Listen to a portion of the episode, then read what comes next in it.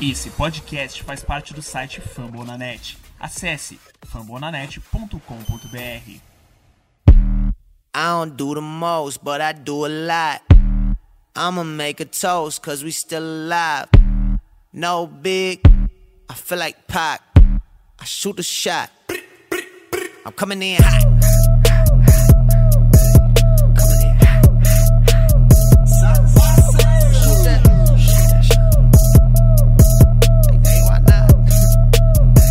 Bom dia, boa tarde, boa noite. Estamos aqui em mais um We Believe Podcast, depois de tanto tempo para falar de um momento tão aguardado que simplesmente, simplesmente foi o dia onde todas as redes da NBA na história foi o momento mais assistido, desde que existem redes sociais. Ou seja, vamos falar de volta de Clay Thompson, fazer um recapzinho de alguns jogos que aconteceram, analisar algumas coisas, enfim. Não estou aqui sozinho. Comigo está Abraão, mais conhecido como o novo advogado, mais conhecido como o nerd das estatísticas e defensor dos números.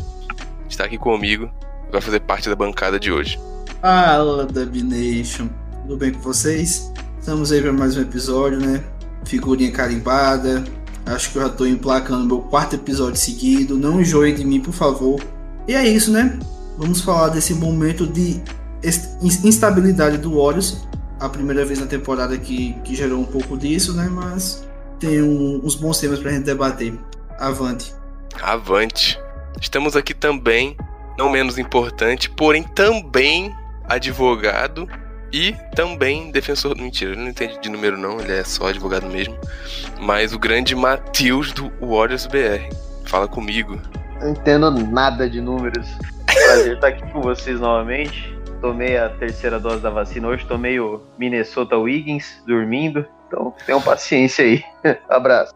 Se vacinem, inclusive, ok? Papai Casemiro já deu a dica e até Casemiro simplesmente prefeito do Rio. Quem viu, quem sabe, sabe. Também não menos importante, pra quem não sabe, o, AD, o perfil Warriors Brasil não é, não é, repetindo, gente, ele pode parecer às vezes, entendeu?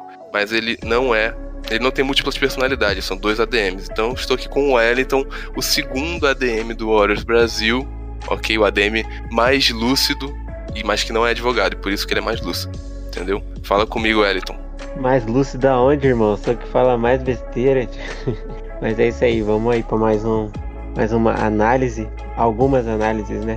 Prazer estar com vocês aí de volta, rapaziada. Hashtag análise. A gente tenta encher a bola da pessoa, mas ele não, não se ajuda, mas ok. A gente vai começar o primeiro jogo fazendo um recap do jogo entre o Mavericks e o Warriors, onde o Warriors tomou um fumo do Mavericks.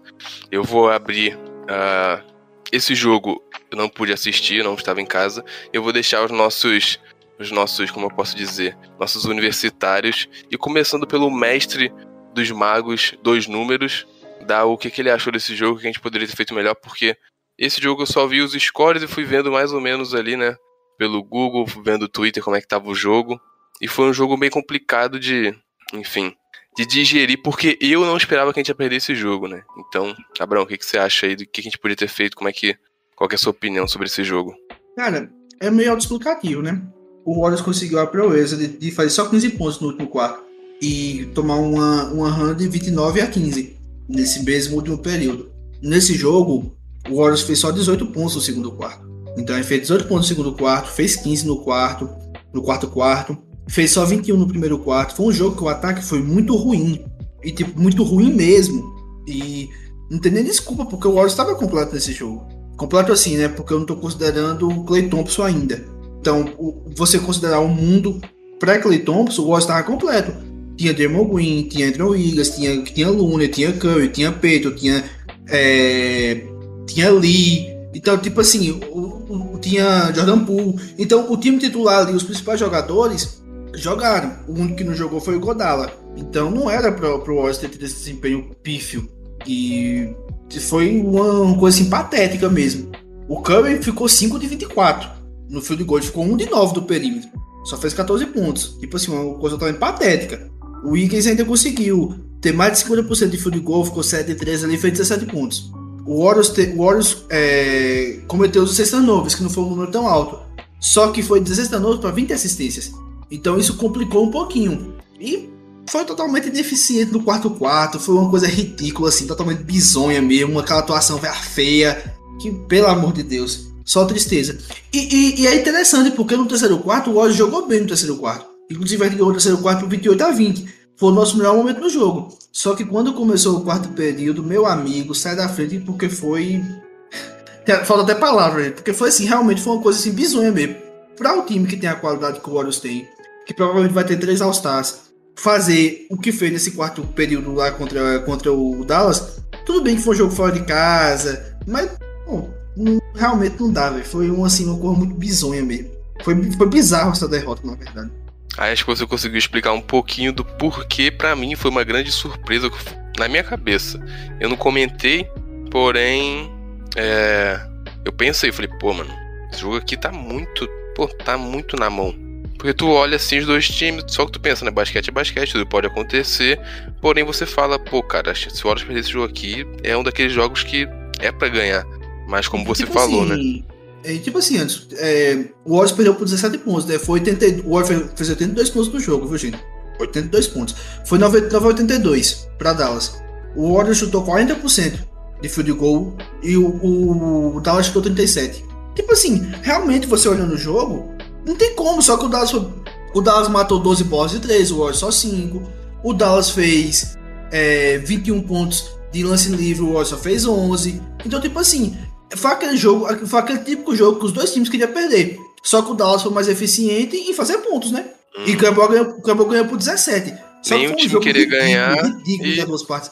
Exatamente. Nenhum time queria ganhar, só que o Dallas conseguiu mais ferramentas para ganhar o jogo. Só que foi um jogo totalmente ridículo, ridículo mesmo. E, e pro Warriors, que tem mais qualidade técnica que o Dallas, que o, o Luca Doncic tá até voltando nesse jogo, e ele foi engolido no terceiro período pelo Wiggins. O Wiggins engoliu ele no terceiro período. E não, mesmo assim eles conseguiram ganhar. tem defendido o Wiggins não tá escrito não, hein? Então, justamente. Então é foda. Tipo assim, é realmente uma derrota que é, eu, eu, não, eu tento não ficar puto com derrotas do Warriors nessa época da temporada, porque até porque a gente, tá, a gente tá com uma campanha de 30-10, que é muito boa. Uhum eu não tento ficar puto, só que tem, tem umas atuações que realmente tirou do sério mesmo, porque aqui não foi só a derrota, foi a atuação que foi muito ruim. Sim. Não, e assim, vamos supor que a gente. É, faltando um jogo para terminar a temporada, a gente tá brigando ali pelo 1-2, a gente fica fora por, vamos supor, uma. Essa era a vitória, tá ligado? São umas vitórias assim que perde, que, pô, vai fazer falta depois lá na frente, se precisar pra um desempate. Vamos torcer para que não precise. A gente tá, vamos lá, vamos brigar pela Cid 1. Porque eu não sei nem se o time vai fazer isso pra, que deve poupar jogador, só se estiver sobrando, enfim. Trouxe a questão que a gente já fez isso de querer brigar por seed e depois se ferrar nos playoffs, porque tá todo mundo cansado.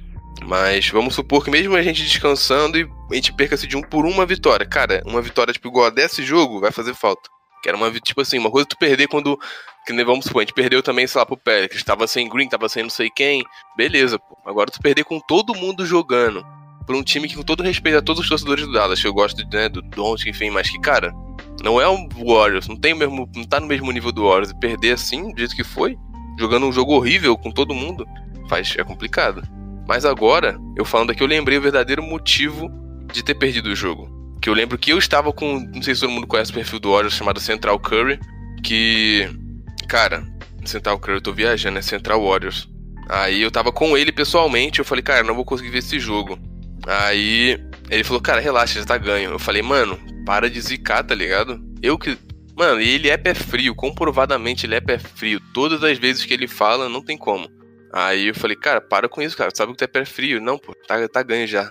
Pô, acabou o jogo. Eu marquei ele, até eu tuitei, marquei ele e falei, gente, ó, já sabem quem foi o culpado da derrota. E vamos seguir pro próximo jogo, né?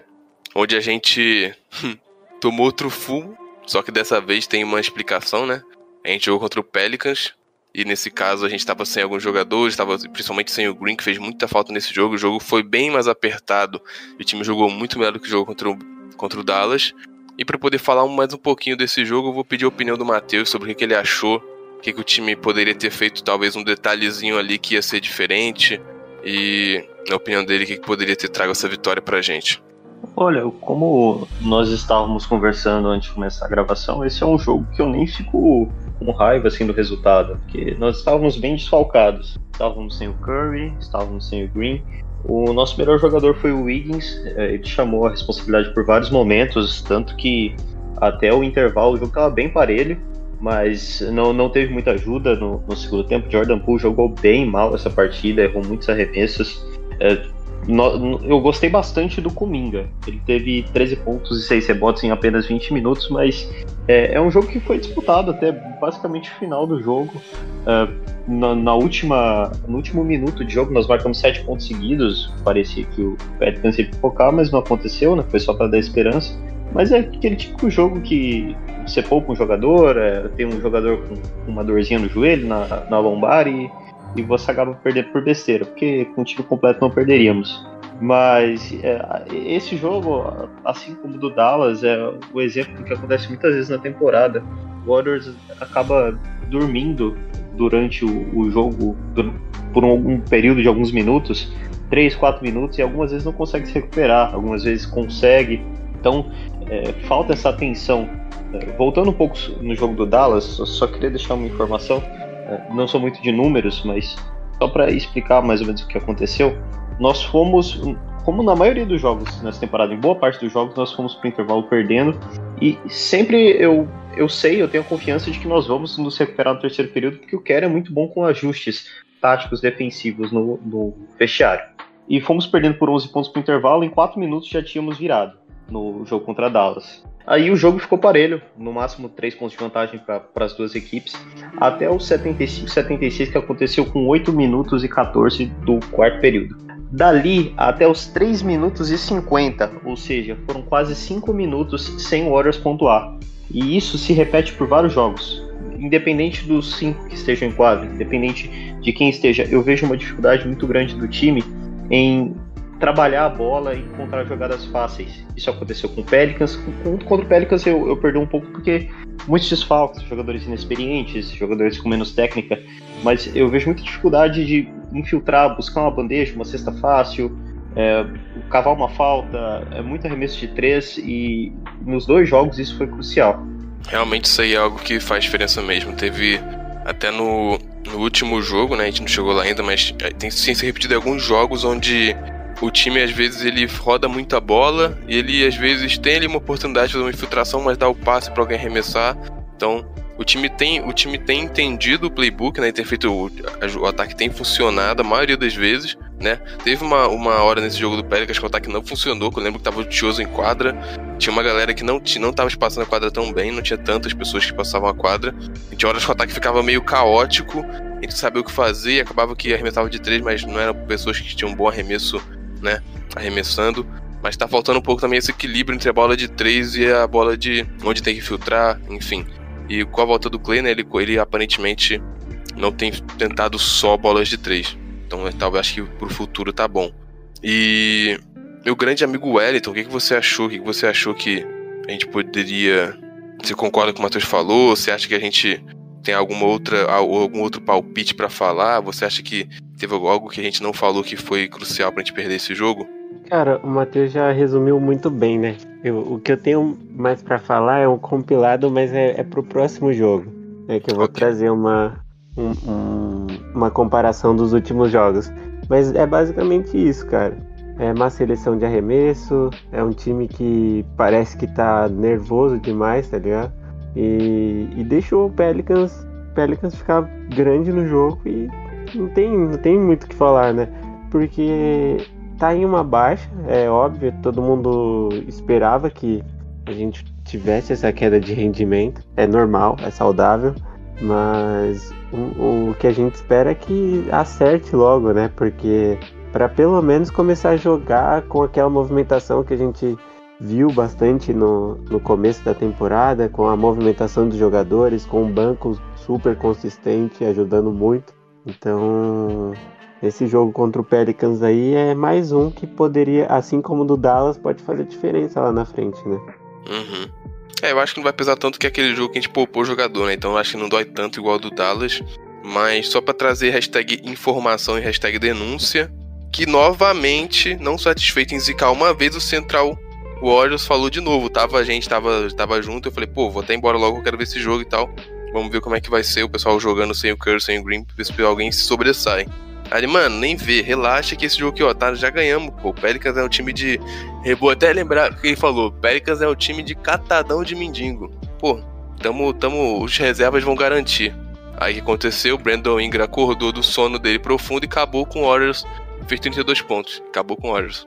Sem falar que tinha um rookie também lá que tava, pô, nunca vi o cara matando bola de três do nada, pô. Herbie Jones, eu acho. Mas enfim, vamos seguir para o próximo jogo, que é o jogo que simplesmente não poderia ser contra outro time a não ser o Cavs, que quebrou a internet. Se você ouviu falar de Ney Day, esquece, não, não existe, nunca nem chegou perto. É hashtag Clayday, até hoje eu não troquei a foto do meu perfil, que pô, aquela foto não dá nem vontade de trocar. Hashtag Clayday, que foi o jogo contra o Cavs, volta do Clay, grande momento, enfim o jogador entrando com a camisa dele, e é, e é a DM chorando, e é a timeline levantando hashtag, e é a notificação só tinha aquela notificação.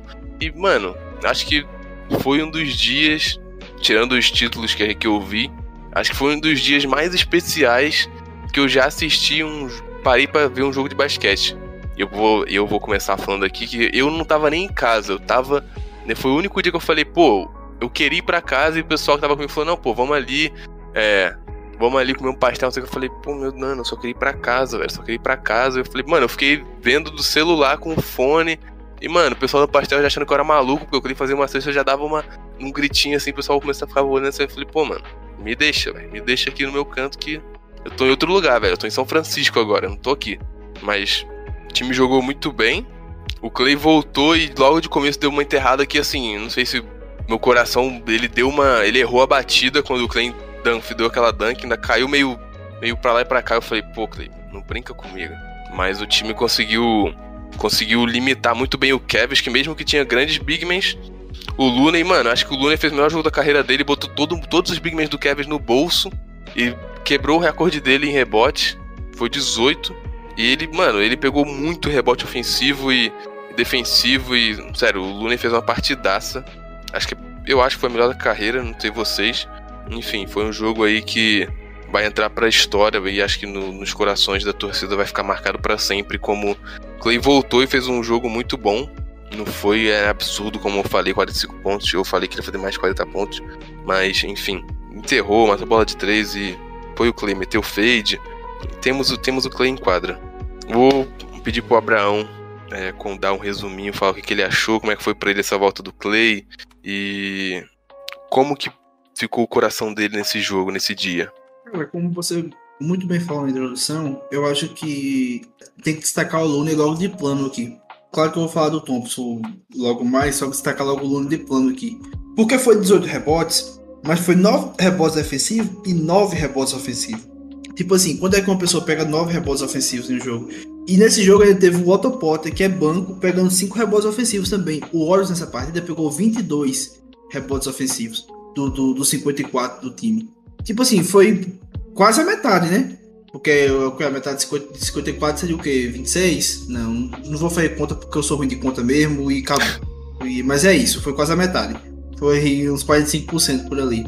Então, realmente, foi muito rebote ofensivo. O Warriors teve muitos pontos de segunda chance.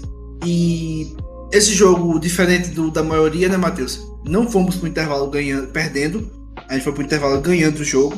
Por pouco, mas foi. E no segundo, e no, e no terceiro quarto, o Warriors trucidou o Cleveland. Trucidou, foi é, Curry, Thompson, Tipo, aquela receita conhecida. O Poo jogou muito bem nesse jogo também. Então, assim, o Warriors trucidou o, o Cleveland. E foi um jogo que o Green não jogou. Que, que é um ponto importante que eu vou destacar lá na frente também. Em um assunto que vamos falar aí. Mas o, o Green não jogou nesse jogo. Ele tá até aqui na relação, só que a gente sabe, né, que ele entrou lá só para fazer parte ali da, da celebração com o Thompson e saiu logo. Foi uma partida que ele não jogou. E o só cometeu 14 turnovers nesse jogo e deu 24 assistências. A gente, fez, a gente teve 16 steals, 16 roubadas de bola. Então, tipo assim, foi muito animador a forma que o Warriors dominou Cleveland. Não, não, teve, não tendo um aproveitamento tão alto de quadra. O Warriors arremessou 97 bolas nesse jogo, só que só converteu 40%. A, a, a, gente teve até um pace mais alto nesse jogo do que é, é, a gente tá tendo de costume na temporada. Que essa temporada o Warriors tá com um pace menorzinho. Tô, tô até planejando de fazer um texto sobre isso. para explicar melhor como esse Warriors é uma versão diferenciada de outras temporadas. Mas é, do período também não foi bem, foi 10 e 42. Então, é, o Warriors ganhou do Cleveland na imposição física. Rebotes, roubadas de bola. Foi na imposição física que o Warriors ganhou de Cleveland. Que é justo. Não é uma característica também do time, e ainda mais contra o time do Cleveland, que tem o Mobley, que é um pivô grande, muito bom Exatamente. reboteiro. E tem um Allen. E tem o. Exatamente. E tem ali o Love, né? Que, né? Mas é sim. grande, tá ligado? Não é super isso. ultra em Então- posição física, mas é grande. Coisas que o Warriors não tem. O único jogador mais ou menos grande do Warriors é o Looney. Enfim. Uhum. E você tem o, o Macana também, né? Então, no caso, eles têm quatro Sim. jogadores altos. É, e, no, e no quinteto titular deles, eles têm três jogadores acima dos dois metros. Então, tipo assim, é, é um time muito alto e um time que joga com dois pivôs, né? Eles têm um, uma torre gêmeas ali no garrafão. Então o Warriors foi, fez uma, uma imposição física com o Cleveland e ganhou o jogo nessa imposição física. Cara, o, o Thompson é sensacional, né, cara? Nossa, que saudade que eu tava de ver esse maluco em quadra. Tipo assim, a, a primeira bola que ele pegou, ele já, ele já invadiu, ele já infiltrou no garrafão do Cleveland, fez uma bandeja linda. E o, o jogo todinho, velho. No terceiro quarto, o cara pegou fogo ali por, por, por alguns minutos ali, que realmente pareceu o Clay on Fire, que, que, que vai lá e, e faz 37 pontos em um quarto. Essas coisas bizarras aí que só o Thompson é capaz de fazer. Ele não é um jogador tão constante, mas quando ele tá pegando fogo, meu amigo, sai da frente. E a é uma felicidade absurda, né? Eu chorei, eu falei, eu falei até que tinha tweetado antes que quando o Everaldo, que, que narrou o jogo do Sport TV, falasse, né? É, Thompson para 3 bingo, que eu ia chorar. E aconteceu. Na primeira bola do Thompson, que, que ele matou a bola e o Everaldo saiu gritando bingo, bingo, bingo, as lágrimas desceram. E eu acho que esse sentimento não é só meu, né, cara? Quem, quem acompanha esse time, eu, eu, eu vi o, o Thompson draftado. Então, tipo assim, é, é- é uma vida toda dedicada ao Warriors. O cara perdeu, o cara tinha perdido um jogo de pós-temporada até a lesão. E tinha perdido naquela série mesmo, né? Até aquela série final contra o Toronto, o Thompson nunca tinha perdido nenhum jogo por lesão na pós-temporada. Ele sempre estava presente. Durant perdeu o jogo, Curry perdeu o jogo, Green perdeu o jogo, Igodala perdeu o jogo, Shaw Livingston perdeu o jogo. Vários jogadores icônicos da dinastia perderam jogos. O Thompson não. A gente, sempre- a gente sempre tinha a sensação que, que, o, que o 11 ia estar em quadra. Então, essa lesão do Thompson foi devastadora. Só que ver ele em quadra e ver ele performando bem com uma pessoa que teve uma lesão de, de ACL e depois uma lesão de Aquiles, ele performou bem, inclusive superou minhas expectativas, que eu achei que ele não ia voltar da forma que voltou, principalmente sendo é, bem agressivo em direção à Sim. cesta. Eu, não esperava isso de forma alguma, pelo, pela gravidade das lesões que ele teve. Não tá defendendo tão mal como eu esperava também. Ele tá sem ritmo de jogo. Só que ele tá tendo boas posses defensivas. Então a gente mostra que o que realmente é, é promissor a volta dele. É promissor. Porque ele parece não ter sentido tanto pelo nível das lesões que ele teve. Então eu tô muito animado. É muito bom ver o Thompson em quadra. Tô esperando um jogo que ele vai pegar fogo aí e vai ser aquele velho Thompson. Não acho que ele vai ser All-Star agora, só que pelo que eu vi até agora, eu acredito que o ano que vem ele já vai voltar a ser All-Star novamente, porque ele não vai cair tanto nível. E o cara que teve um que rompeu o ACL e rasgou o Aquiles, depois voltar a ser All-Star, só só Kevin Durant e Dominic Wilkes conseguiu isso, né? Na história da liga. Então o Thompson pode ser o terceiro. E imagine você você ser colocado na prateleira com Dominic Wilkes e Kevin Durant. Então eu, eu espero que o Thompson consiga isso e eu acho que vai conseguir porque ele é muito focado, ele, ele trabalha, ele batalha e a volta dele foi muito promissora. E cara é as lágrimas trabalho. rolaram. né? É, ele trabalha. E as lágrimas rolaram e. Cara, é, é o Clay Thompson, né? Não tem jeito. Papo reto, tu resumiu muito bem, mano. Resumiu muito bem. Um ponto também que eu queria até falar aqui antes de passar pro Matheus é que, cara, o que não, não tá no tópico, mas eu acabei de lembrar que o que tem jogado Gary Payton nos últimos jogos, cara, é inacreditável. Sério. É inacreditável. Acho que. Tanto que eu, na época que tinha uma. Um, o pessoal da timeline tava discutindo e tal, Gary, quem que vai ser o cara? Eu falei, pô, acho que é o Avery Bradley, porque já tem um, um histórico ali, né? A gente já conhece, os outros caras meio desconhecidos, não sabe o que esperar, mas, mano, eu nunca fiquei tão feliz de estar de tá errado, sério, mano. Então acho que, que o. Tão feliz. Eu tão feliz com o Thompson, mas ao mesmo tempo também super feliz com o que o Gary Payton tem feito e o que ele tem jogado. E o cara já é meio que um mini Draymond Green, é meio que a alma do time. Matheus, O que, que você pode me falar sobre esse jogo do Kevs, cara? Como foi para você ver todo mundo ali entrando em quadra com a camisa 11, todo mundo esperando, todo mundo já nutrindo esse momento, arremessando ali todo mundo camisa 11. Como é que foi para você finalmente esse dia chegar? Cara, é indescritível, porque assim, quando a transmissão do Sport TV começou, foi o momento em que eu assisti um vídeo que o que o Wellington postou no nosso perfil, que o texto foi bem emocionante, então a partir dali eu já, já fiquei meio tocado. E ver toda a celebração, o, o vídeo de apresentação, de introdução ao jogo, ele sendo chamado com a line-up titular, o Green numa demonstração de respeito, entrando com ele, né, fazendo a falta e saindo porque estava lesionado.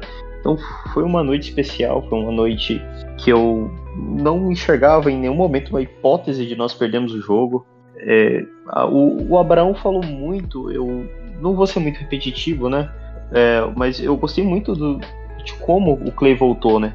Da confiança dele, porque vindo das duas piores lesões para jogadores de basquete, era esperado que ele hesitasse, né, para atacar a cesta, para ter um jogo tão físico. Eu, eu percebi que no início do jogo estava com uma, uma dificuldade no trabalho de pés, na marcação, principalmente no post-up, mas o, o atleticismo, a fisicalidade continua a mesma. Então, essa questão do trabalho de pés é algo que vem naturalmente, né? Vem com o ritmo de jogo, já melhorou um pouco nesse último jogo contra Memphis. E a, a, o, o Abraão citou o, a frase que ele não vai é, decair tanto, né? Eu acredito que ele não vai decair. Eu, eu acredito piamente que ele vai continuar no nível que ele estava. Isso é, é maravilhoso para quem começou a torcer nesse período e nunca tinha visto ele em quadra vai poder se apaixonar por ele como nós nos apaixonamos. E para não falar tanto mais do Clay, eu destaco o Curry, né, cara? Nessa partida parece que ele voltou também, né? Voltou das férias. Em, em certo momento do, do, primeiro tempo ele pegou fogo, acertou três, quatro bolas, de, quatro bolas de três seguidas. E é algo que nós vínhamos cobrando dele, né? Parece que, que faltava um pouco esse incentivo. Não, Voltou a, a mesma bosta agora contra Memphis, mas contra o Cavs ele foi muito bem. E destaque principalmente pro Looney também, que é um pivô não muito alto e conseguiu ser extremamente dominante contra um, um time que tem tanta polivalência na posição, tendo nove rebotes ofensivos, nove defensivos. É impressionante isso. Polivalência, tá? We believe é cultura. Quem não sabe o que significa já pesquisa no dicionário, já adicione a palavra no seu vocabulário. E um detalhe também que é muito importante, que eu vou pedir pro Mano Wellington trazer agora, é que, cara, eu acho que eu vou até além. O Clay Thompson, muita gente tava em, com medo e dúvida dele voltar em qual nível. Ele voltou meio que no mesmo nível, ele voltar abaixo. Eu digo até além que ele voltou melhor do que antes, cara, porque eu vi o Clay Thompson fazendo coisas que eu nunca vi ele fazer, cara. Eu nunca vi, vamos supor. A gente não tá no jogo do Memphis, mas eu vou usar esse exemplo, que eu até tuitei em caps, enfim, descrente, que o Clay Thompson pegou a bola no contra-ataque ali. Tipo assim, óbvio que, né, se você for procurar clipes, tem. Ele, ele já fez isso. Mas, cara, era muito, mas muito mais raro ele fazer isso. Mas muito raro.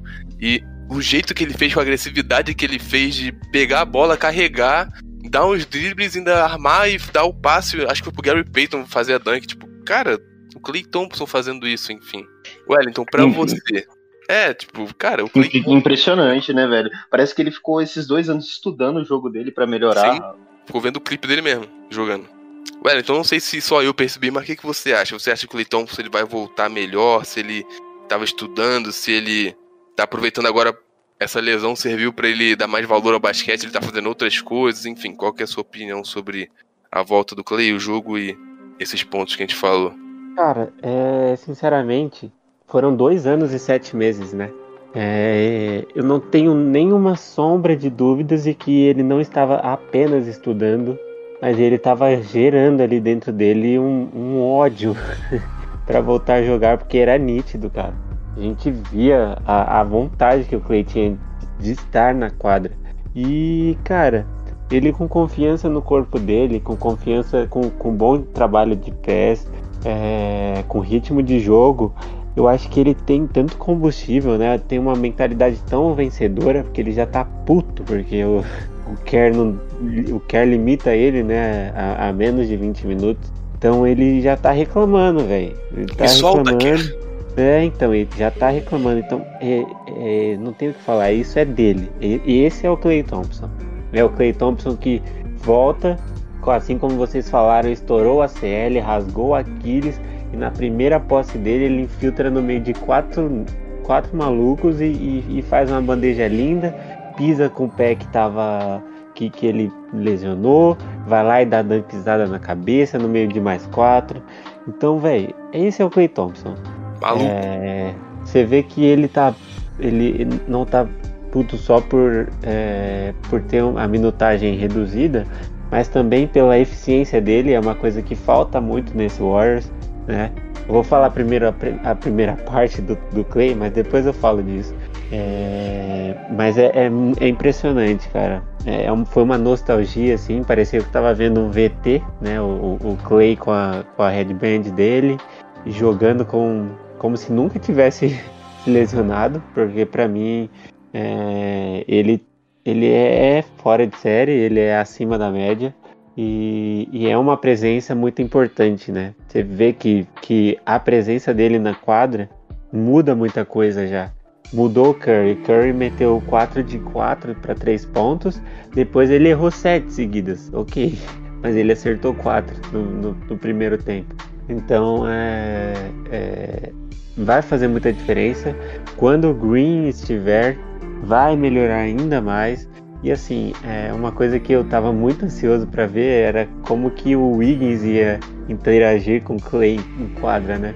E eu vou continuar observando isso, porque o Wiggins teve uma crescida muito grande, virou a segunda, a segunda opção no ataque. Defensor, para mim, defensor de elite. Né? Não sei a opinião de vocês, mas para mim ele é um defensor de elite. Também. E ele é um cara que carrega piano e que faz muito bem é, a função dele. E eu acho que é isso. Foi um jogo que deu muita esperança, né? Mas aí, ah, queria falar também da que acho que a melhor parte do jogo foi quando não foi no jogo, na verdade. Foi quando o Clay tava sentado na cadeira, velho. E, e a, a, o narrador chamando, né, a lineup titular. E o Clay sentado ali, velho. Eu olhei para ele, mano. Eu tava vendo um filme passando na cabeça dele, tá ligado? Ele sentado assim e o cara gritando: He's back, velho. Ele sentado assim, é, concentrado Aí, velho, foi arrep... Ele disse que chorou nesse momento, né? Ele se emocionou. É, foi, foi sensacional, velho. É, a gente precisava disso, a torcida precisava, mas principalmente a organização Wars precisava, porque ele é um cabeça dessa, um dos cabeças, né, dessa, dessa mentalidade, dessa dinastia. É o construtor de dinastia. E aí eu queria falar, velho, só fazer um, um paralelo, é, porque eu falei de eficiência, né? Então, vocês falaram dos três últimos jogos.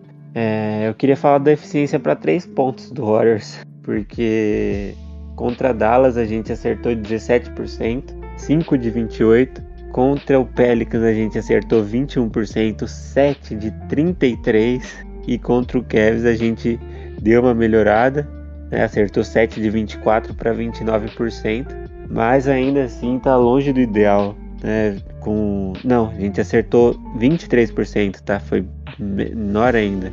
É, com, com 40% de field goal e 23% para 3 pontos. 10 de 42, velho. Isso aí tá me, tá, tá me deixando maluco, porque parece que não tem outra jogada, né? Não tem filtração, não tem é, rotação, não tem movimentação mais. Então, se o Draymond não tá em quadra para orquestrar a equipe, parece que todo mundo fica parado e, e, chutando de onde a bola chega, tá ligado? Fecha o olho e tijola. Então, essa, essa é uma parte que me pegou muito, que vem me pegando muito, porque é, a eficiência é, é, tem que ser o fator determinante, né, véio? Porque. Strength Numbers foi era a primeira hashtag é, da história então, do Warriors se não acertar isso, se não, não chegar né, nesse ponto de, de dar uma, uma refrescada e, e, começar a selecionar melhor os arremessos, nem que não chute para três, velho. Você não precisa ter um volume. Tudo bem que é o Wars que mudou o jogo e etc e tal, mas você tem que focar primeiro em ganhar o jogo, né? Do que ficar forçando bola de três desnecessária. Tá sozinha, chuta. Nem que você seja o, o Draymond Green que que hoje em dia já não, não, não acerta tão bem. Mas, cara, não dá para ficar forçando desnecessariamente. E até o Clay, eu acho que foi no jogo de ontem, né? O, o Thompson sozinho, o, o Curry pegou e chutou no meio de dois caras, velho. E o, Curry, o Clay, puta, eu nunca tinha visto ele ter essa reação com o chute do Curry. E ontem ele começou a, tipo, a reclamar, se debater, falou, tipo, que droga, velho, que merda, toca pra mim, eu tô sozinho. Isso aí tem pego bastante, velho. Eficiência, tá faltando. Isso aí pega mesmo, isso aí pega mesmo. Acho que é um dos pontos aí que o Kerr deve estar trabalhando, porque muitas peças movendo no time, o Clay, com a saída do Green, enfim, tentando encontrar ali uma lineup e tal, e o Wiseman também ainda tá fora, e o Wiseman faz falta, que a gente ter só, por mais que o Oropora tá fazendo um bom trabalho, mas pô, o cara não é pivô, né, mano? Então falta o Wiseman pra poder dar aquele suporte pro Looney, porque mesmo que ele tenha que desenvolver alguma parte do jogo, ele é alto e, mano, pegar rebote à vontade e isso, o grito do o Demon Green gritando no ouvido resolve. Então, é, tem algumas coisas que a gente ainda precisa melhorar, porque a gente, por arremessar muito e somado a não, não é todo jogo que a gente vai ter essa, esse número muito grande de rebote ofensivo, pô, a gente várias vezes a gente desperdiça uma posse de bobeira que a gente não vai pegar de volta por causa do rebote e por não ter também essa força tão grande assim de rebote ofensivo. E às vezes até na defesa a gente várias, várias vezes na defesa a gente defende bem como um time, a zona funciona, mas aí o cara pega o rebote e, enfim, mata um bola de três. Aí pega o rebote e faz o sexto. Então, enfim, acho que também são os pontos que a gente tem. O que deve estar tá tentando ajustar para esses próximos. para essa próxima. pra esses próximos jogos. Passando pro próximo jogo, a gente vai pro jogo mais recente, onde a gente enfrenta nossos pais, o Memphis Grizzlies, nosso pai Jamoran e deu a lógica, né? Ninguém seu. Eu honestamente até falei de zoeira, obviamente. Mas eu, eu, eu não sei por que, que o Grizzlies, cara, até na época da dinastia, né? O começo, o Grizzlies sempre foi um pé na bota do Warriors. O Grizzlies na época foi do Tony Allen e tal. Foi um time que quase chegou perto de, nos playoffs de tirar o Warriors e era super difícil jogar contra eles. E sempre é assim, cara. Jogar contra o Grizzlies sempre é difícil. E mesmo nessa nova geração do Grizzlies ainda, ainda é difícil. Já junta que os caras jogam como playoff contra a gente por causa da treta do Igodala. Aí, enfim, não sei o que, tem na água do Grizzlies, na quadra, nos jogadores, na atmosfera, no ar, não sei. Que todo jogo do Warriors é difícil, só que ultimamente a gente tem perdido. Antigamente era difícil, a gente ganhava, agora a gente tá sendo difícil, a gente tá perdendo. Então, enfim. A gente chegou nesse jogo aí, o Curry jogou como. Não dá nem pra falar que foi o irmão dele, porque o irmão dele tá jogando bem. Jogou pique, sei lá, o cunhado dele bizarro. Se ele tivesse nesse jogo, a gente tinha ganhado. E foi como que o Wellington falou, né? Que o, ele arremessou em cima de dois caras e o Clay ficou puto. O Clay fez um bom jogo. Tive uma bolinha, tinha uma, teve uma bolinha dele no final de, pra três que não caiu, foi um crime. Mas não sei se eu. Eu vou até deixar aberto quem quiser fazer um comentário agora sobre o que vocês acham que foi o diferencial e a gente falhou na, na nessa parte em deixar o jogo fugir, porque a gente ficou close, né? A gente ficou perto muitas vezes, mas a gente no final deixou. E na minha opinião foi o clutch time. A gente foi, jogou o clutch time nosso foi horroroso, horroroso. Mas eu ouvi de vocês o que vocês acham. jogar, jogar no Tennessee para o Warriors sempre foi muito complicado. Você citou bem, né? Porque até 2018 o Memphis era o segundo time que mais tinha vencido o Warriors da dinastia. Só tava atrás uhum. lá do, do, do, do Houston Rockets. Não, na verdade não. É, ele era o segundo atrás do Cleveland Cavaliers. Aí depois o Houston Rockets foi e passou eles e passou o Cleveland também, né? Porque o Houston foi o time que mais venceu o Warriors nesse período de dinastia aí. Ironicamente, e é o maior freguês do Warriors. é, exatamente. No, é porque assim, é porque o Houston dava muito trabalho, só que não vencia séries, né? Perdeu é. em 2015, perdeu em 2016, perdeu em 2018, perdeu em 2019. Só que, por exemplo, 2018 foi 4x3, né? Uhum. Então, tipo assim, era um time que dava muito trabalho, só que não vencia a série. Mas voltando ao Memphis, aí naquela época ali né, de Mike Collin, é, Mark Gasol, Zach, Zach Randolph, que inclusive teve a camisa aposentada pelo, pelo Memphis. Então é, é, realmente jogos muito difíceis e muito, muito pegados, né? O, o Memphis sempre foi um time que deu muito trabalho pro Warriors. Inclusive aquela série lá em 2015 foi 4x2 pro Warriors. Uhum. E foi um 4x2 com, tipo assim, podia então, ter facilmente foi... sido um 4x3 pro Grizzlies. Tipo, mano, Aquela série sim, foi bizarra, sim, aquela sim. série deu medo. É, sim, sim, não foi nada, não foi algo simples. Foi, foi, foi talvez a série mais difícil pro Warriors, né? Porque o Warriors chegou na final de conferência e deu 4x1 em Houston. Chegou na final com, com o Cleveland esfacelado, foi 4x2. Então talvez Aquela aquela série foi mais difícil do. foi a mais difícil do- do- do- da- da- daquela caminhada até o título. Então foi um time que você deu muito trabalho. E agora, é, o Warriors ganhou bem deles esse ano, né? O Warriors deu uma surra neles lá em São Francisco. Só que esse jogo aqui foi um- um- novamente foi uma coisa assim bizarra, né? O, o, o aproveitamento do Curry é ridículo. O cara ficar 2 e 9 no perímetro, tipo assim, ridículo. E ele fez ele pro duplo, né? E aliás, o aproveitamento do Curry é ruim, só que ele não jogou ruim, ele não jogou mal. Eu não acho que ele jogou mal. Na verdade, pra mim, ele jogou razoavelmente bem. Só que esse aproveitamento dele é, complica muito. Tipo, o, o pull nesse jogo não existiu. O Wiggins também não foi tão bom. E olha que o Wiggins ficou com 50% do perímetro, né? O que mostra a consistência dele do perímetro. Eu gostei do Thompson, só que eu achei que aquela bola final dele ali deveria ter caído. Tipo assim, eu, não, eu acho que não é uma coisa que dá pra. Foi azar, foi algo assim, porque foi um, um wide open. Foi um open, na verdade, né? Porque ele fintou o cara e ficou livre. Pô, jogada Então- padrão do Clay Thompson, cara, que ele dá o Isso. fakezinho, aí ele dá aquele kickzinho pula. Pô, eu vi Aquela ali tudo desenhado. Aquela bolinha. É, justamente. É, o Warriors cometeu 16 turnovers nesse jogo. Eu até comentei que o Warriors perdeu aí, porque o Grizzly fez 28 pontos em, em detrimento dos turnovers do Warriors. Então, foi muita coisa. Eu achei que o Kerr foi mal na maior parte do jogo e muito bem no terceiro quarto. Só que o bem, o muito bem do Kerr no terceiro quarto não pagou a, a, a- a- o mal Kerr nos outros quartos. Então, principalmente no final, no próprio final do terceiro quarto, quando, quando ele não tinha nenhum titular em quadra. Eu acho um erro. Eu acho Não, que passou, passou rotação Vale, tem que ter um vale titular a em quadra. pena, vale a pena a gente pontuar que, cara, 7 minutos de quadra, o Clay e o Curry não estavam em quadra. 7 minutos faltando pra acabar, Sim. quer dizer. Não, o, Cara, Curry ele- eles entraram. O Curry tava em quadra, porque ele começou Não, 7 quarto. minutos não, pô. Então, não mas tava, 7 ele minutos. começou o quarto é, quarto. Então, Ele- mano, então, Anderson, ele, ele começou o quarto Clay- quarto. E o Clay ficou muito tempo no banco, muito tempo no banco. É, mas tipo, cara, O... Só que a questão do Thompson é a rotação, né? Porque ele tem limite, ele tem, vi- ele tem 20 minutos. então, Só, só que, que o Curry caso. começou o quarto quarto. Pode falar, pode falar. Então, porque assim, o Curry começou o quarto quarto, ele saiu com 6 minutos e voltou com, com 4 e 30. Que ele Sim. voltou junto com o Thompson, inclusive. Só que Então, assim. só que o problema, é- na minha assim, opinião, do Thompson é que assim, era mais fácil deixar ele jogar menos no segundo e no primeiro e botar ele pra jogar, tipo assim, no segundo fin- tempo. É, pô. Caraca, É, cara. então, mas assim, é porque tem que ter um, um equilíbrio, né? Pra não forçar, justamente pra não forçar. Agora, assim, é, eu, eu- assim, eu acho que a rotação foi ruim naquela, naquele final do terceiro quarto. Que ele confiou muito no pool. Ele tirou todos os titulares de quadra e deixou o pool com a bola. Tipo assim, eu, acho que o erro é aí, porque ele não pode, tem que deixar o mesmo titular. Deixava o Wiggins, deixava o Curry, voltava o Thompson ali por dois minutos, entendeu? Eu acho que o que ele errou aí, ne- nesse, nesse aspecto. E, e, tipo assim, o Curry não tava tão de confiança assim pra gente ter que ter ele em quadra, né? Arremessando no caso. Inclusive, eu acho que ele comprometeu no último quarto. Não, e o Poole também não Mas- tava no bom jogo. Não era pra ele ter nem É, ficado sim, sozinho ali, exatamente. porque se o Kerr queria E o- deixar. Se o Kerr quer deixar o Poole ali na, naquela situação, tem que ser num jogo bom dele, pô, não num jogo ruim dele. Sim, sim. Aí Exatamente. não ajuda também.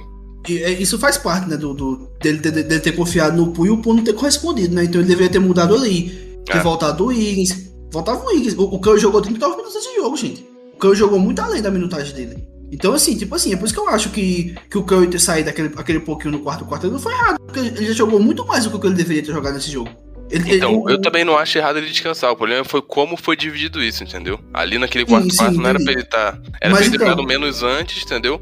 Porque assim, ele já não tava bem, então já deixa ele descansar pra ele descansar um pouco mais, pra ele voltar quando é importante, porque a gente não sabe também se ele voltou cansado, não sei, tá ligado? Pô, o cara corre o jogo todo. É isso, ele- é, é porque, tipo assim, ele jogou muito mais do que deveria, né? É. Por exemplo, o Wiggins, que, o Wiggins, que é o outro titular fixo do time, né? Desse, desse quinto titular aqui, né? Porque o Thompson tá com limite.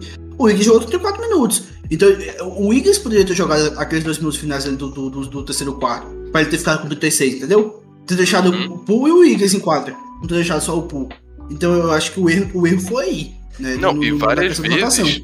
E várias vezes, até não sei se o resto do pessoal quer complementar, que quando eu comentei sobre espaçamento e lá algumas lineups tá dando errado, várias vezes, cara, o Poo era um dos únicos em quadra que efetivamente passava a quadra. Nesse período aí que ele deixou vários, vários reservas. Só o Poo praticamente passava a quadra, pô. Aí o ataque tinha várias vezes ficava mortaço, só o pessoal dando passe pro lado, passe pro lado, passe pro lado, sem nenhuma objetividade. Aí o relógio ficava, tipo assim, 3 segundos e alguém tentava forçar alguma coisa. Tipo, várias vezes foi isso, várias vezes, várias vezes. Então, assim, Matheus, até. É, até- cara, e- sim, sim, Pode e falar. tipo assim, é, E ele deixou todo mundo no banco e o Bielitsa ainda compensou no ataque. Só que o Bielitsa na defesa é menos um, né? Que o Bielitsa ainda matou duas bolas e três sentadas no perímetro. Só que no, na defesa ele foi engolido pelo, pelo o Jaren Jackson Jr. É, no Então Jaren não Jackson compensa, né? não tem como ele. Em Belitza, eu, eu defendo ele, cara. Ele é um ótimo jogador, só que, tipo assim, tem alguns matchup que é no. Eu também gosto. que tem que, que, tipo assim, vamos supor, Draymond Green é um ótimo center. Só que tem uns matchups que, pô, não dá, tá ligado? Mesmo até pro Green já fica difícil. Aí tu pega o Bielitsa, mano. Porque o Bielitsa todo mundo fala que ele é um mini Green no ataque ali, que ele mata a bola de três, até melhor que o Green. E ele tem uma visão de jogo muito boa e tal. Só que na defesa, cara, tem uns matchups que não dá pra ele. Tipo, não tem como, não tem o que fazer.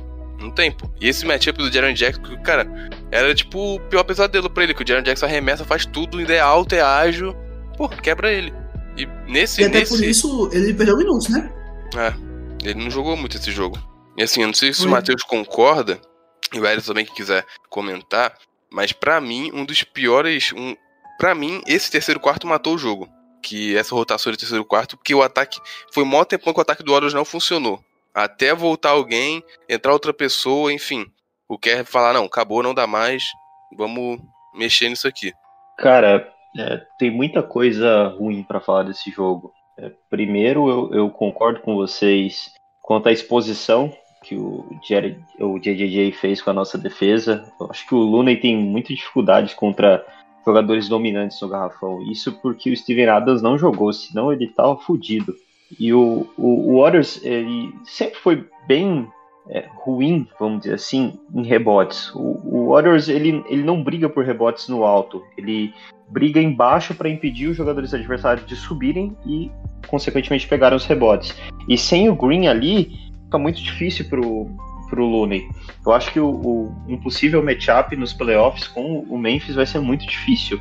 E eu acho que o, o Wiseman, nesse ponto, pode vir ajudar, dependendo do como ele vai voltar, né? Principalmente pela estatura dele, o cara é gigante. Mas eu não. O primeiro tempo foi ridículo, né? Uh, não tem o que falar. Uh, mas, como sempre, o Kerr consegue fazer ajustes no vestiário e terceiro quarto nós voltamos voando. Uh, em pouquíssimo tempo nós viramos o jogo, mas para mim nós perdemos o jogo no último período. É muito do que vocês falaram. É, é um time que está muito inconsistente na bola de três. É, eu, eu lembro, lembrei muito nesses últimos jogos da série contra Houston em 2018. Os torcedores de média data devem lembrar o jogo 7, em que eles erraram 27 bolas de três seguidas. E isso possibilitou que nós ganhássemos o jogo, né? E avançássemos para a final. E para mim, cara, esse ditado do Viva pelo amor de bola de três, morra pela bola de três, ele não deve ser levado ao pé da letra. No quarto período, cara, nós, com 11 minutos e 19 segundos restantes no relógio, tínhamos 92 pontos. Com 4 minutos e 39, ou seja, 7 minutos depois, nós tínhamos 99. 7 pontos nós fizemos nesse período inteiro. Nesses 7 minutos, nós arremessamos 13 bolas de 3. Dessas 13, 11 foram seguidas. Dessas 11, só duas caíram. Eu não sei, eu não sou muito bom com conta, mas isso, isso não dá nem 20%. Bicho, é muito ruim. E eu acho que os jogadores eles têm que ter consciência de que, porra, se algo não tá dando certo, eu tenho que mudar. Eu tenho que infiltrar, eu tenho que cavar uma falta, buscar uma bandeja. Eu não posso seguir um plano até morrer com ele. Eu não posso ficar no Titanic até o barco afundar. Então, é, é, é culpa dos jogadores, sim. É culpa da rotação, sim.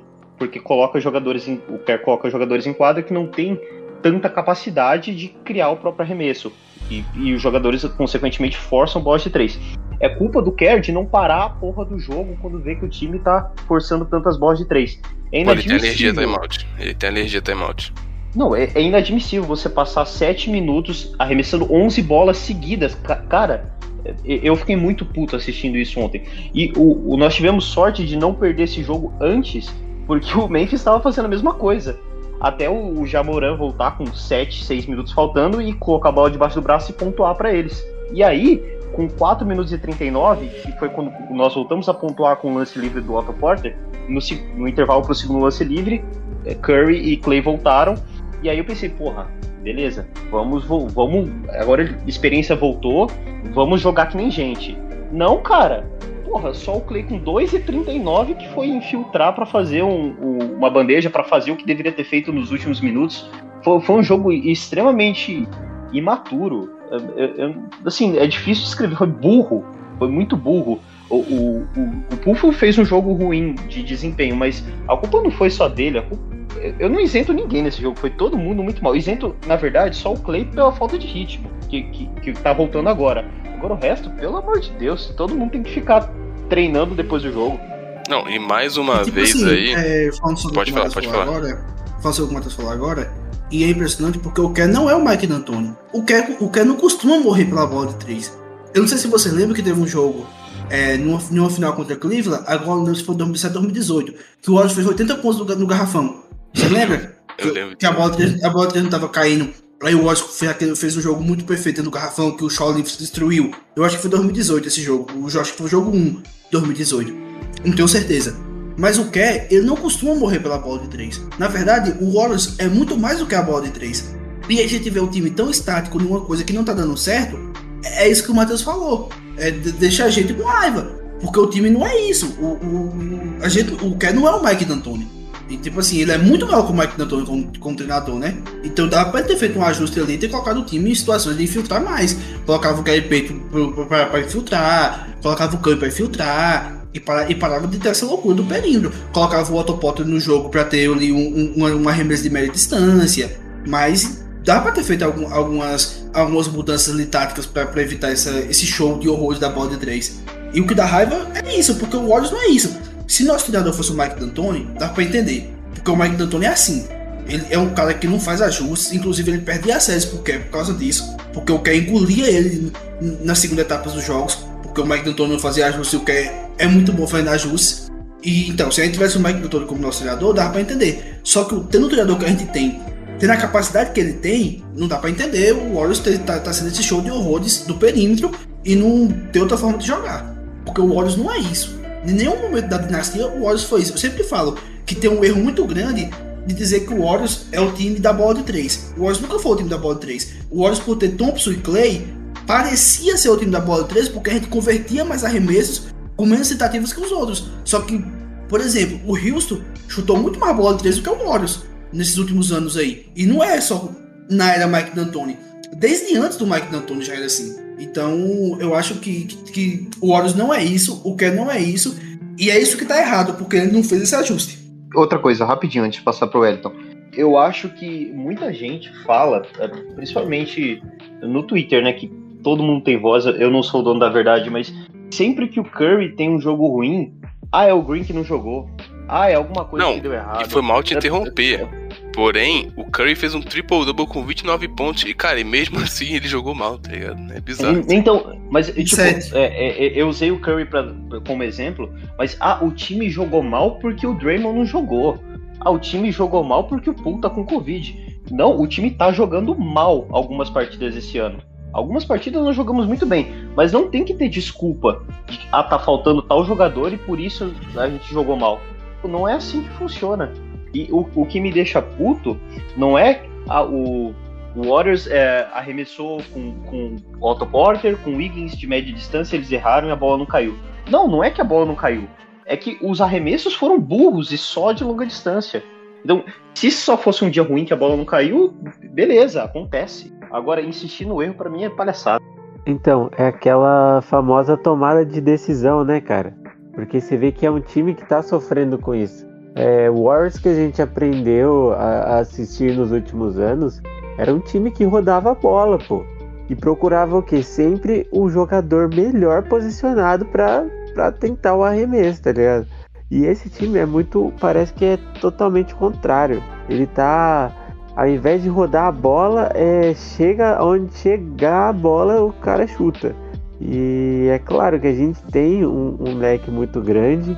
Tem o Kerr, que é, é muito inteligente. Eu espero que ele acorde logo para fazer esse time, sabe, se movimentar melhor e não ficar estático, esperando para chutar do perímetro.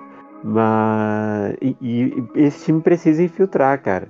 O Curry ele não ficou conhecido só pelas bolas de três. É claro que ele é o maior shooter da história, mas o Curry sempre teve a bandejinha ali, ó, infiltração maravilhosa, pô. O Clay Thompson dava dunkzada na cabeça dos caras também, pô. O, o Draymond Green fazia uma coisa que é, ele, ele era, atacava muito mais a cesta do que ele ataca hoje em dia. E ainda vira, vira e mexe, ele, o time tinha tanta confiança que ele metia uma bola de três do nada, no, sabe, importantíssima. É, então é, é, um time que precisa olhar um pouquinho para o que fez ele chegar até aqui, né? Porque hoje é um time que passa. É, é, tá com 30 a 10. Eu espero que chegue no final da, da temporada regular com 60 vitórias. Mas que assim, para os playoffs é, é algo que precisa ser trabalhado. Porque a eficiência ganha playoff, né, velho? A eficiência faz você ganhar campeonato. E eu queria trazer aqui mais uma hashtag informação hashtag denúncia. Que eu fui olhar no meu Twitter aqui do Pool. E a Rafa, não sei se vocês conhecem, ela, é, ela sempre interage com o perfil aqui, a Rafa, que também torce pro Warriors. Arroba xrafaxz. Não sei como é que fala, Rafa, não sei. E ela, deu, ela comentou um fato aqui. Que desde que o filho do Green parou de aparecer no, na beirada da quadra, basquetebol de Golden State Warriors não foi mais o mesmo. Só que se alguém, se alguém puder. Mano, depois que mas eu, ele, não, o... ele não esteve nos últimos jogos. Mano, depois que falaram que o casamento do Curry é aberto, fi, acabou o Warriors. Tem isso também, né? Entraram na cabeça do, do Curry. Happy mais é o culpado pelo, pela derrocada de Stephen Curry. Fica aí o questionamento pra quem tá ouvindo isso aí. E agora a gente vai pro nosso bloco de recados e em breve estaremos de volta. Fala The Nation, esse é o bloco de recados do We Believe Podcast a sua fonte de informações e notícias sobre o Golden State Warriors aqui no Brasil. Vocês podem nos encontrar no Twitter, através do arroba WeBelievePodBR, e lá nós apresentamos notícias, informações, entrevistas, análises de todos os nossos 12 analistas. Além dos nossos materiais em textos e em vídeos, vocês podem encontrar o nosso material em áudio, nossos episódios passados e também os futuros que virão na plataforma do Fumble na Net, nosso parceiro, fumblenanet.com.br e também nos principais agregadores de podcasts, Spotify, Deezer, Apple Podcasts, Google Podcasts e é muito importante que vocês nos sigam nessas plataformas que vocês acompanham, para que os algoritmos desses agregadores de podcasts possam entender que nosso material é relevante, que está agradando as pessoas e que possa chegar até mais pessoas. E não só isso, é importante também que vocês espalhem a palavra, que vocês cheguem naquele amigo de vocês que gosta de basquete e apresente o nosso podcast por mais que ele não seja fã do Golden State Warriors. Nosso parceiro, Fambon na Net, tem 14 podcasts agregados de 14 franquias da NBA. Então é muito possível que ele encontre uma casa, encontre amigos para ele poder conversar sobre basquete. Então não deixe de nos seguir, não deixem de espalhar a palavra do basquete para os seus amigos. E por último, mas não menos importante, é bom lembrá-los da nossa parceria com a Loyal Spot loja de artigos esportivos com jerseys da NBA, jerseys da NFL, camisas de futebol. Então, se você quiser comprar uma jersey com uma qualidade bacana, com um atendimento diferenciado, com um prazo de entrega rápido, fale com eles, entre no site www.loyalspot.com.br e ao finalizar sua compra use o cupom WeBelieve15 para ter 15% de desconto.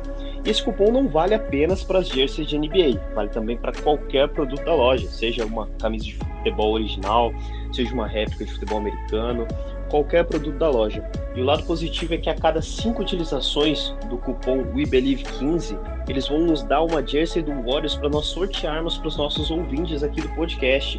Então não deixe de adquirir sua jersey, não deixe de utilizar o nosso cupom, pois além de ganhar o desconto, você pode concorrer a um sorteio do nosso podcast, beleza? Um abraço e vamos falar de Golden State Warriors. Fazer aqui umas considerações finais.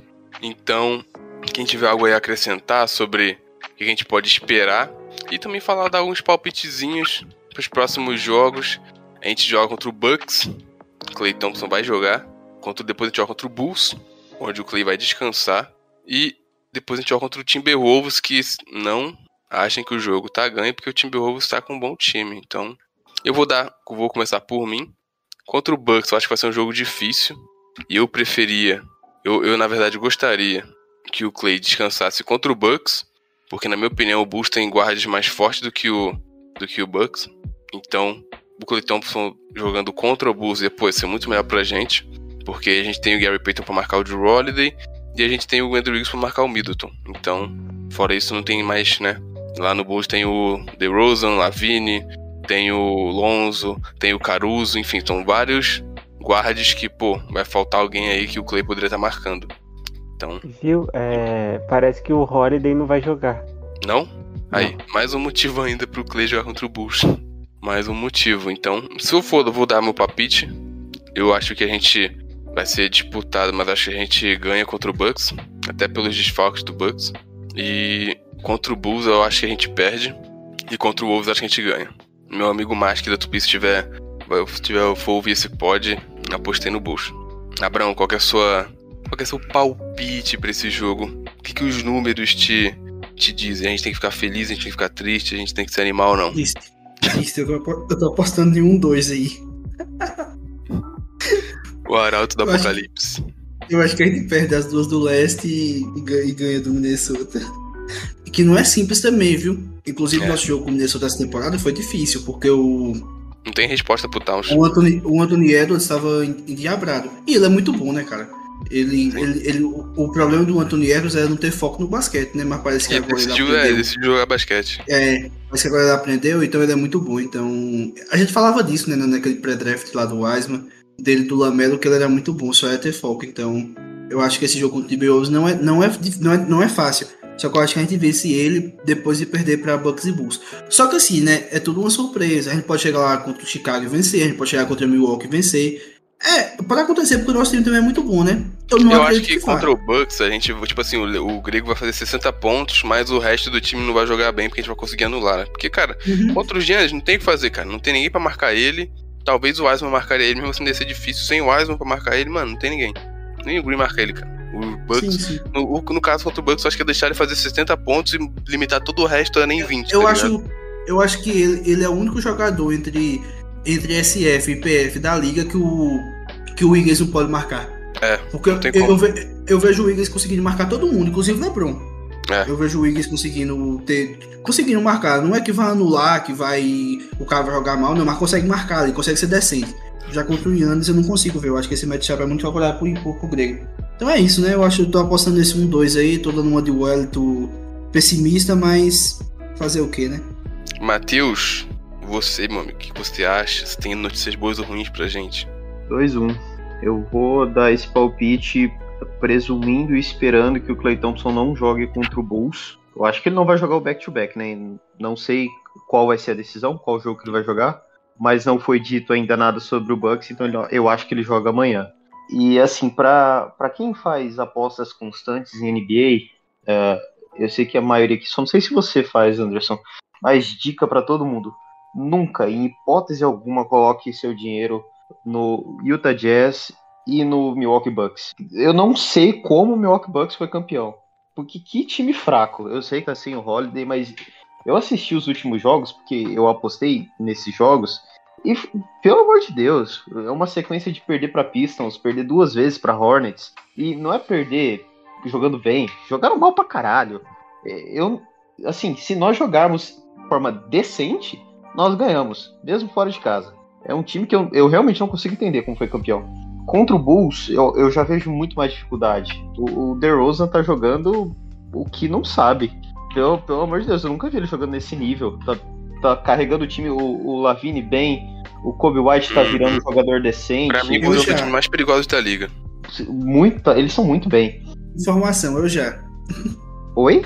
Informação, eu já vi o DeRozan desse, desse nível. Mas brincadeira, brincadeira à parte, porque assim, o DeRozan é um Não, jogador que eu gosto muito.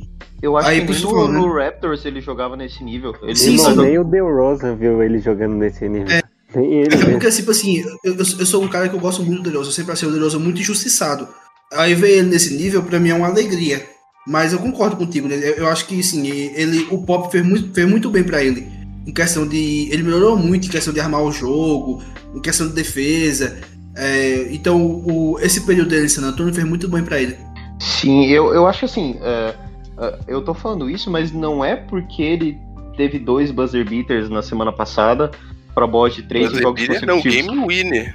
É, exatamente. Nem e, buzzer e, e- e um foi inacreditável, inclusive, contra o Seguido. Pacers. É, que, inclusive, no Bulls vocês podem colocar dinheiro, tá? Esses aí estão valendo a pena. mas eu acho que vai ser um jogo muito difícil fora de casa. Já foi difícil em casa, né? Quando nós estávamos bem. E contra Minnesota, eu, eu espero ver o Wiggins endiabrado novamente. É, o, problema, eu, o problema é o Dilow também tá, tá puto da vida. É, esse jogo, muito provavelmente, nós teremos o Draymond já de volta. É, eu, eu espero também que o Clay Thompson volte, né? Eu tenho a expectativa que ele não jogue contra o Bulls. Então, por isso, eu coloco uma sequência de 2-1. Eu acho que com o Draymond dá pra colocar um. fazer uma marcação bacana no, no Towns. Wellington, o que, que você acha? O, o Wellington vem com 0. O Wellington vem com 0-3, pode, pode ter certeza.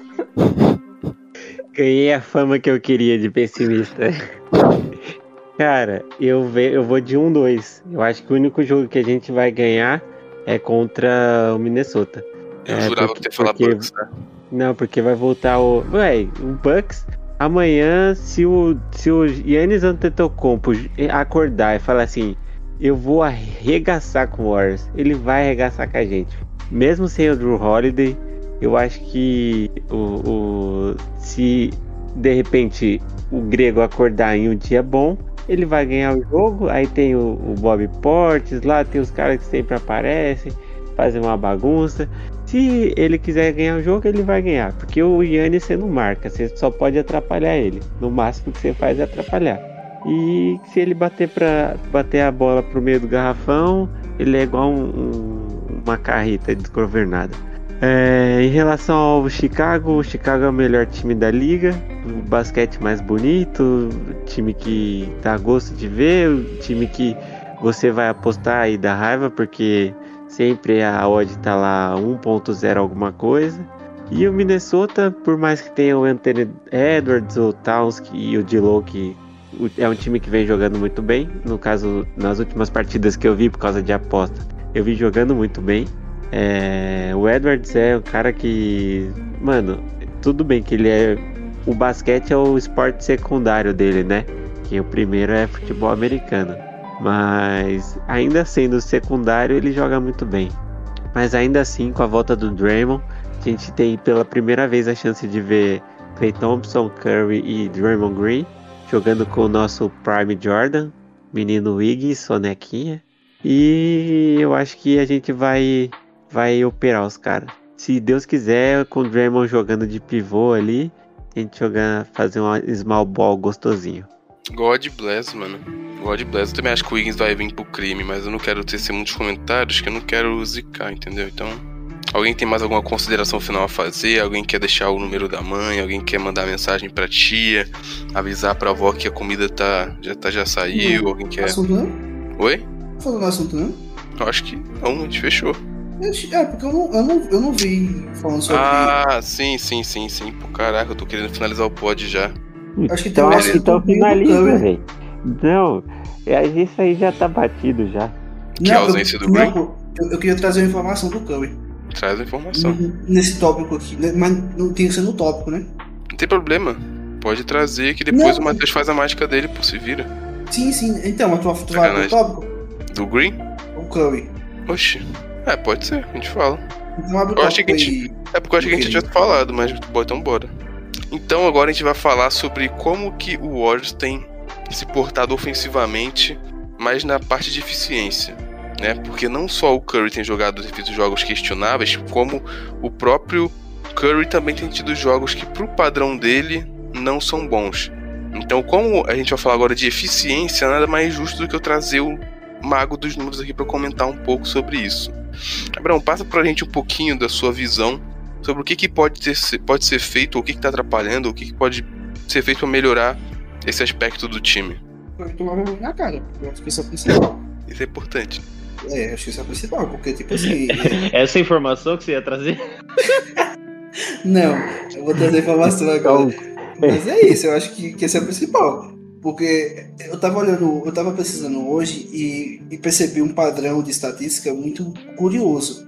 O, Warriors, quando o Curry arremessa 40% de field goal ou mais, o Warriors está 22-0 na temporada. 40%. Gente, o Curry tendo 41%, 42%, que é ridículo para ele. Só que ele tendo isso já ajuda. O Warriors ganha quando ele faz mais de 40% de field goal. Tá 22-0. O Warriors nunca perdeu quando o Curry tem uma partida de mais de 40% de field goal. Quando o Curry tem uma partida de 40 ou menos por cento de field goal, o Warriors tá 7-8. Então a gente teve 8 derrotas quando o Curry tá arremessando abaixo de 40%. Isso é um absurdo, cara. O Curry não pode arremessar assim. Você vai lá, um jogo, tudo bem, dois jogos, tudo bem, mas não, não é isso, é uma sequência. Nos últimos 5 jogos, o Curry arremessou 34%. Em 5 jogos, ele arremessou 34% de field goal. Absurdo isso. Isso não existe. Isso não é do maior arremessador da história. Então eu acho que, que, que essa, esse ponto é, é, o principal da eficiência do Warriors. Porque. E, e a defesa está ganhando os jogos. A, esse jogo passado que a defesa não jogou bem, a gente perdeu. Contra o Mavis que a defesa não jogou bem, a gente perdeu. Contra o, contra o Cleveland que a defesa jogou bem, a gente ganhou. E aí entra outro ponto do, da ausência do Draymond Green, que eu não considero que seja tão impactante como estão falando. O, lá, no, lá no início de janeiro, contra o, contra o Utah, contra o Utah Jazz, ai meu Deus do céu, contra o Jazz, o, Warriors deu 41 assistências, ó, 41, o Warriors deu 39 assistências sem o Draymond Green, 39, sem o portador da bola que é o Draymond Green. Aí no outro jogo, quando o Draymond Green voltou contra o Miami, contra o Miami Heat, a gente deu mais 39. Nesse jogo contra é, o Cleveland, que o Green não jogou também, o Warriors reduziu o Cleveland a 82 pontos. E o ataque de Cleveland não é ruim. Então, eu acho que, que, que essa ausência do Draymond Green está sendo supervalorizada. Faz falta? Claro que faz falta. É um All-Star, é o depois da temporada. Um jogador desse calibre faz falta. Só que o Warriors está sendo supervalorizada, porque o Warriors consegue se virar sem ele. E, e, parece que o Green virou o franchise player do time que o Warriors não consegue se virar sem ele. E consegue. E como eu tô falando, fazer falta, claro que ele faz falta. É, um, é um jogador do padrão do Draymond Green. Só que não tanto como estão pintando que ele tá fazendo falta. Porque o Warriors tem jogos bons sem ele. E, e jogos que, em estatísticas que, que ele tem impacto pro, pro time. Como eu falei, um jogo, eu falei, eu dei exemplo de um jogo de muita assistência e de um jogo da defesa dominante. E eu posso citar mais exemplos, porque não, não ficou só nesses. Então eu acho que a eficiência ofensiva parte muito pelo nível do Curry e a ausência do Nemo Green está sendo muito mais valorizada do que o que deveria, porque não é, não é tudo isso. Faz falta? Faz muita falta. Só que não é como se, se tivesse um hecatombe no time e o time desaprende a jogar basquete. Então eu acho que, que esses dois aspectos têm que ser levados em consideração. Meu amigo. Hashtag informação foi trazida. Eu concordo com o que você falou. Tanto que teve várias vezes que o time conseguiu jogar bem, né? E não foi uma bizarrice sem o Draymond Green. Quando o Curry e alguns jogadores conseguem arremessar ali numa, numa numa eficiência, né? Não precisa nem ser absurda, mas aceitável. O time consegue, né? Óbvio que faz falta, né? principalmente na defesa, mas é, não é aquilo que a ah, vamos, estamos acabados, não temos mais esperança. O Green está fora. Não, dá para jogar, vai perder um ou dois jogos, mas não entendeu? Não é isso tudo. Porém, você uma coisa que você, é, não, uma coisa que você falou muito bem é que a vergonha na cara, que por mais que né, a gente até zoou, mas que tem faltado muita vergonha na cara, porque, pô, o Godala, velho já, velho, barbudo, cheio de história na liga, e cair na pilha da torcida do Memphis e ficar arremessando pra três, pô. Isso aí é, tá ligado? O time às vezes cai na pilha e dá um. Que nem se falou, que nem se falou antes. O time ficou mó tempão arremessando 11 bolas de três. Então, tipo, tem que ter mais maturidade do que isso. Tem muito jogador. Não tem. Não é um time de Hulk pra poder fazer essas coisas. Então, né, vamos ter vergonha na cara. E, e, tem um ponto, né? Tem um ponto que a galera fala muito também, que o Warriors seleciona mal os arremessos quando o Green não tá em quadra. O que é mentira também. Porque até com o Green em quadra, o Warriors seleciona mal os arremessos. E tipo assim, o jogo contra o, Me contra o Mavis é a prova disso. Aquele jogo o Green jogou. E o Warriors selecionou mal os arremessos dele também.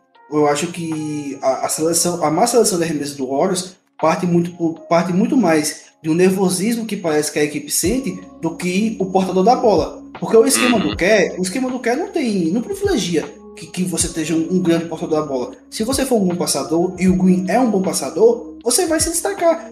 O, foi igual a gente já falou aqui hoje, eu e você. O Bielita se destacou no esquema do Kerr, porque ele é um bom passador. E claro que ele não é um passador do nível do Green, então eu não estou comparando. Eu estou dando um exemplo de pessoas que são bons passadores que no, no esquema do Kerr isso aflora. Então não é, não é, é que, eu, que o Green é o melhor playmaker da liga. Não, não é isso. O esquema ajuda ele ser tão bom no playmaker dele. Então, eu acho que essa má seleção de arremesso do Warriors não, não, não, passa necessariamente pela falta do Green, e sim pelo, pelo nervosismo do time. Porque até quando o Green está em quadra, acontece essa má seleção de arremesso. E o Pool, eu já falei muito disso. Eu adoro o Pool, quando ele pega fogo, é espetacular. Só que o Pool tem um, um, um defeito que ele acha que ele vai resolver tudo numa posse de bola. Uhum. E, e você, que é, o, que é o maior fã do Jordan Poole no Brasil, sabe bem disso. Eu, eu até comparo. Ele, é, ele é o nosso Jordan Clarkson. Porque ele, ele, são dois jogadores que, que querem resolver um ataque, é, que quer resolver toda a diferença de, de, de, de, um time na frente em um ataque. Quando consegue, ótimo. Quando o, o Clarkson pega fogo é bom. Quando, mesmo contra o Warriors, né, claro. Quando é. o pega fogo é ótimo. Só que, tipo assim, é, tem muitos jogos que eles esfriam tanto, eles arremessam tanto, esfriam tanto que acabam comprometendo. E selecionam maus arremessos. Mas, é, é, terminando o raciocínio, eu acho que, que a má seleção de arremesso do, do, do Warriors passa muito mais por outros aspectos do que pela falta do Green. Não, complementando o que falou do pool, até pra gente poder fechar, é, se o Matheus também e o Elton quiserem palpitar algo sobre isso, acaba que o pool, ele não é mais, tipo assim, um desconhecido que tá chegando agora e surpreendendo. Muita gente já estudou o jogo dele e hoje em dia sabe, tem uma noção do que ele pode fazer. Tanto que, vamos supor, nesse jogo do Memphis, cara, um dos, acho que, eu nem sei o nome desse movimento que ele faz, que ele dá tipo uma fintazinha com o ombro, que ele dá um, ele, ele, vai, ele vai infiltrar, para e dá uma fintazinha com vai meio que um joguinho de corpo, um, um rebolation ali. Aí ele geralmente, ou ele dá o fake que o cara cai e ele infiltra, ou ele dá o step back pra trás e arremessa. Só que o pessoal já tá meio que ligado nessa jogada dele, que ele, de vez em quando ele tenta dar tipo uma, uma um semigiro, ele finge que vai girar, não, dá o semigiro e, e infiltra, então tipo assim, é as duas jogadas que ele mais faz. E a galera tá meio que ligada nessa jogada dele. E nesse jogo do Memphis, várias vezes, quando tava essa lineup questionável, ele tentou resolver fazendo isso, tipo assim, a defesa já tava mais preparada. Teve uma vez que até infiltrou, mas o outro cara já chegou na help na hora. Então, tipo assim, ele já. Ele, óbvio que ele tem esse negócio de tentar resolver. E quando funciona dá certo, só que ainda mais agora que, que as pessoas estão estudando o jogo dele. Então não vai ser mais, vai, vai ser mais difícil ainda. Ele tem, ele tem a primeira passada rápida, ele consegue, às vezes, dar surpreender na velocidade. Só que mesmo quando ele for estiver jogando contra bancários, que vai ser até mais fácil agora, porque antes ele estava sendo titular, né, vários jogos, ele tem que ter essa calma de saber cadenciar o jogo dele e né, ele se, se reinventar também de ter outras armas para poder né, atacar o jogo, porque o jogo dele é muito assim, ele dá ele dá o giro, ele dá ali a, o step back, ele, ele dá ele, o semi-giro para poder tirar o balanço do cara.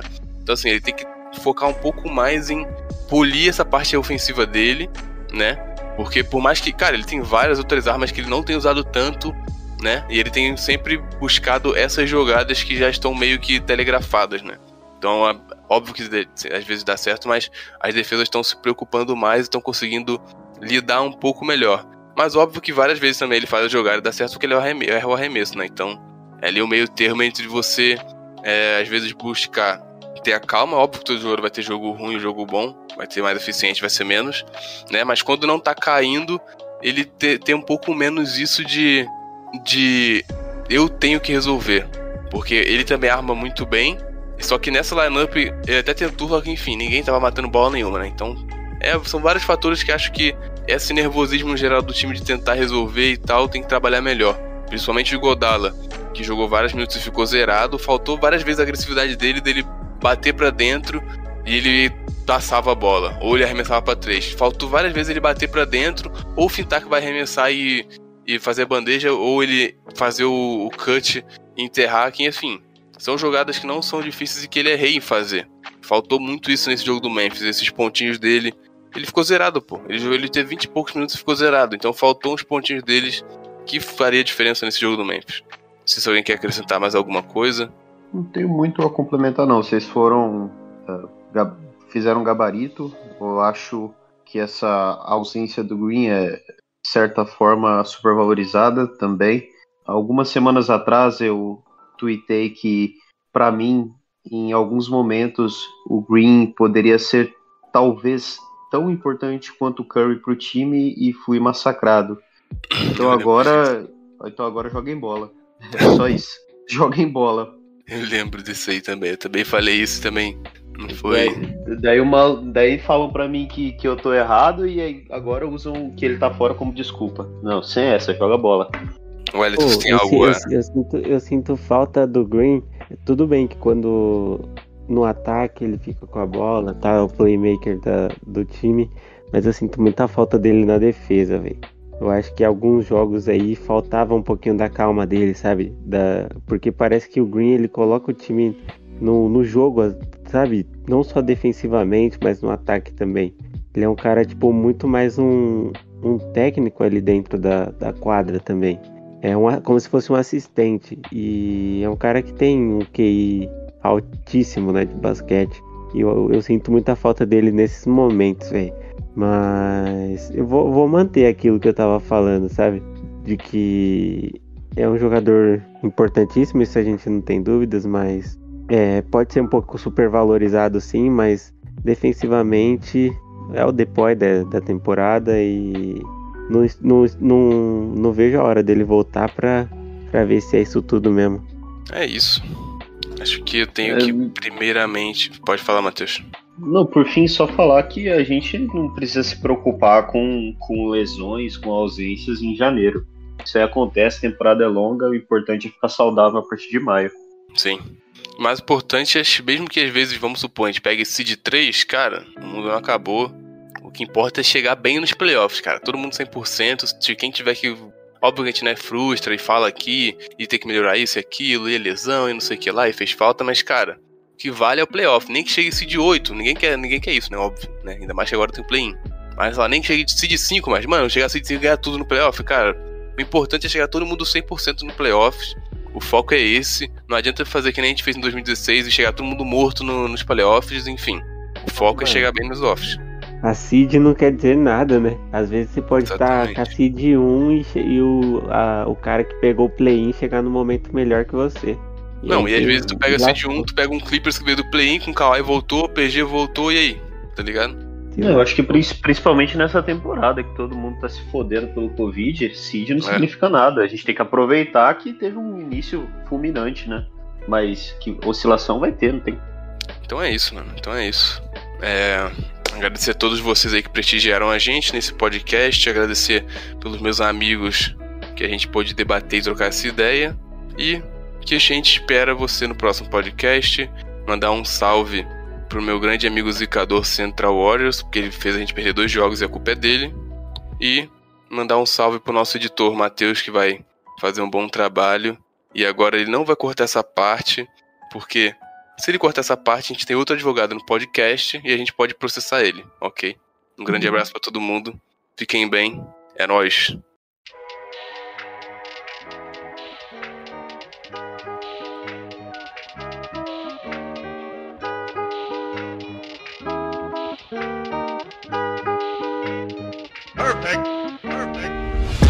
nóis. ma Gainsbourg, j'ai fait ma Gainsbourg Toujours à la bourre, toujours à la bourre C'est pour la selle, je pète une chevaux Des photos m'appellent